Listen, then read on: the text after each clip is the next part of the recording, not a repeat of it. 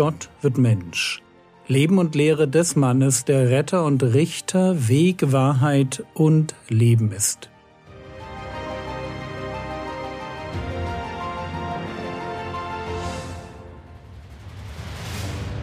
Episode 302 Wenn Verlorenheit berührt. Kommen wir mit dieser Episode zu einem ganz anderen neuen Thema. Evangelisation bzw. Mission. Und bevor wir uns in den nächsten Episoden anschauen, was Jesus seine Jünger in puncto Evangelisation alles lehrt, möchte ich zuerst mit euch einen Blick in das Herz des Messias werfen. Matthäus Kapitel 9, die Verse 35 bis 38. Und Jesus zog umher durch alle Städte und Dörfer und lehrte in ihren Synagogen und predigte das Evangelium des Reiches und heilte jede Krankheit und jedes Gebrechen. Als er aber die Volksmengen sah, wurde er innerlich bewegt über sie, weil sie erschöpft und verschmachtet waren wie Schafe, die keinen Hirten haben. Dann spricht er zu seinen Jüngern, Die Ernte zwar ist groß, die Arbeiter aber sind wenige. Bittet nun den Herrn der Ernte, dass er Arbeiter aussendet in seine Ernte. Jesus ist wieder unterwegs. Er lehrt in den Synagogen, er predigt das Evangelium vom Reich Gottes und er heilt. Genau genommen jede Krankheit und jedes Gebrechen. Eigentlich klingt das recht gut. Und doch ist Jesus alles andere als zufrieden. Sein Dienst nimmt Fahrt auf, er hat menschlich gesprochen Erfolg. Aber er sieht noch etwas anderes und was er sieht, das macht ihn traurig. Matthäus 9, Vers 36 Als er aber die Volksmengen sah, wurde er innerlich bewegt über sie, weil sie erschöpft und verschmachtet waren, wie Schafe, die keinen Hirten haben. Jesus war, heißt es hier, innerlich bewegt über die Volksmengen. Merkt ihr, es geht ihm nicht nur um die Kranken oder Besessenen. Es sind alle Menschen, die ihn betroffen machen. Auch die Gesunden und die Reichen und die Erfolgreichen. Das Besondere an dem Wort, das hier mit innerlich bewegt übersetzt wird, ist dies. Außer in zwei Gleichnissen, wo damit Gottes Mitgefühl illustriert wird, wird dieses Wort ausschließlich benutzt, um die Bestürzung des Herrn Jesus zu beschreiben. Zehnmal lesen wir in den Evangelien vom innerlichen Bewegtsein des Herrn Jesus. Hier mal zwei Beispiele. Markus Kapitel 8, die Verse 1 und 2. Als in jenen Tagen wieder eine große Volksmenge da war und nichts zu essen hatte, rief er seine Jünger zu sich und spricht zu ihnen, Ich bin innerlich bewegt über die Volksmenge denn schon drei Tage harren sie bei mir aus und haben nichts zu essen. Oder Lukas Kapitel 7, die Verse 12 und 13, und wir kennen den Text schon. Als er sich aber dem Tor der Stadt näherte, siehe, da wurde ein Toter herausgetragen, der einzige Sohn seiner Mutter. Und sie war eine Witwe. Und eine zahlreiche Volksmenge aus der Stadt war mit ihr. Und als der Herr sie sah, wurde er innerlich bewegt über sie und sprach zu ihr, Weine nicht. Innerlich bewegt. Hier ist jemand erschüttert, weil er mitbekommt, wie es anderen Menschen geht. Hier trifft der Schöpfer in der Gestalt eines Menschen auf Menschen, die er als sein Ebenbild geschaffen hat, und ist tief erschüttert darüber, was aus ihnen geworden ist, in was für schlimmen Umständen sie leben. Ich hoffe, wir begreifen als Männer, dass der Messias über eine reife Emotionalität verfügt, an der wir uns gern ein Vorbild nehmen dürfen. Betroffenheit ist zutiefst messianisch. Wenn wir auf echte Not stoßen, dann dürfen wir uns im Innersten von ihr berühren lassen. Oder darf ich das noch deutlicher sagen?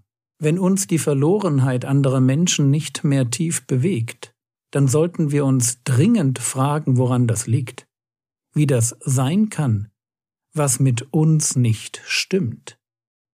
Achtung, ich bin nicht der Meinung, dass alle Probleme automatisch meine Probleme sind. Das war nicht die Haltung des Herrn Jesus. Er war kein Opfer seines Helfersyndroms, aber er war innerlich bewegt. Er war erschüttert. Und was hat ihn so bewegt? Matthäus Kapitel 9, Verse 36. Als er aber die Volksmengen sah, wurde er innerlich bewegt über sie, weil sie erschöpft und verschmachtet waren, wie Schafe, die keinen Hirten haben. Die Frage war, was hat ihn so bewegt? Und die Antwort ist der geistliche Zustand der Menschen. Der Herr Jesus vergleicht die Volksmengen mit Schafen, aber nicht mit gesunden Schafen, die einen Hirten haben, der ihnen vorangeht und sich um sie kümmert, sondern mit Schafen, die keinen Hirten haben. Und ich denke, es ist klar, dass es hier bei dem Bild vom Hirten um Gott geht. Es gibt genügend Stellen im Alten Testament, die diesen Bezug herstellen. Psalm 23, Vers 1. Ein Psalm von David. Der Herr ist mein Hirte. Mir wird nichts mangeln. Oder Hesekiel Kapitel 34, Vers 15. Ich selbst, und hier spricht Gott, ich selbst will meine Schafe weiden und ich selbst will sie lagern, spricht der Herr.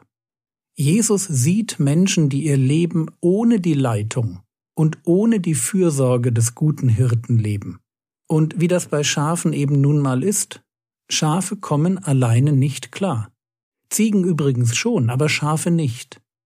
Deshalb die Beschreibung. Erschöpft und verschmachtet. Jesus sieht die Menschen und er merkt, wie sie ihr Leben ohne Gott leben, wie sie sich anstrengen, aber wie sie am Ende ohne Gott einfach verrecken. Für ein Leben, das gelingt, braucht der Mensch eine Beziehung zu Gott. Das ist die Botschaft, die uns in der Bibel aus dem Mund Jesu entgegenschlägt. Oder wie Petrus es über die Bekehrung von Heiden sagt. 1. Petrus Kapitel 2 Vers 25. Denn ihr gingt in die Irre wie Schafe, aber ihr seid zurückgekehrt zu dem Hirten und Aufseher eurer Seelen. Das sind wir, Zurückgekehrte. Wie Schafe ohne Hirten leichte Beute für Raubtiere sind oder sich einfach verlaufen oder sich im Gestrüpp verheddern und verletzen. So ergeht es Menschen ohne Gott. Sie sind orientierungslos und leichte Beute für die Tricks des Teufels, für die Lügen des Zeitgeistes oder böse Begierden, mit denen die Sünde sie lockt. Gibt es Hoffnung für verlorene Menschen? Und die Antwort ist sonnenklar. Natürlich. Es gibt doch das Evangelium. Aber dann lesen wir Matthäus Kapitel 9, Vers 37. Dann spricht er zu seinen Jüngern, die Ernte zwar ist groß, die Arbeiter aber sind wenige. Bis heute gibt es nicht genug Arbeiter. Das sind Menschen, die anderen Menschen das Evangelium predigen und sie mit ihrem Leben auf Gott hinweisen.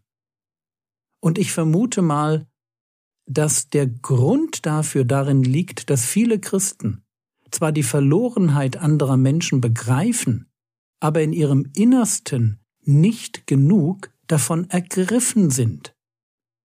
Wie leicht sehen wir die Verlorenheit aber zucken nur mit den Achseln. Ich merke jedenfalls, dass es da einen riesigen Unterschied zwischen mir und Jesus gibt. Und ich ahne, dass das geistlich nicht gesund ist. Und das Mindeste, was ich tun kann, das hört sich so an. Matthäus Kapitel 9, Vers 38. Bittet nun den Herrn der Ernte, dass er Arbeiter aussendet in seine Ernte. Das ist das Mindeste, was ich tun kann, dass ich bete. Bete, dass Gott Arbeiter in seine Ernte aussendet. Eine Ernte, von der unser Herr Jesus sagt, dass sie groß ist. Und wenn sie damals groß war, wo viele Juden diesen Rabbi aus Nazareth ablehnten, sich also faktisch gar nicht so viele Juden bekehrt haben, dann blickt Jesus hier wahrscheinlich über Israel hinaus und hat all die Menschen im Blick, die sich einmal bekehren werden, Die Ernte ist groß, die Arbeiter sind wenige. Bittet nun den Herrn der Ernte, dass er Arbeiter aussendet in seine Ernte. Und das kann, wie wir sehen werden, ein gefährliches Gebet sein. Gefährlich deshalb, weil Gott schon mal den sendet, der gerade um mehr Arbeiter bittet.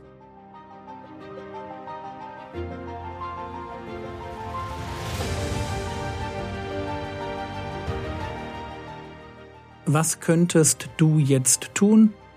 Ganz einfach. Bitte um mehr Evangelisten, mehr Missionare, mehr Christen mit guten Ideen, um das Evangelium unter die Leute zu bringen. Das war's für heute. Bete doch für meinen Dienst, dass er vielen Menschen zum Segen wird. Der Herr segne dich, erfahre seine Gnade und lebe in seinem Frieden. Amen.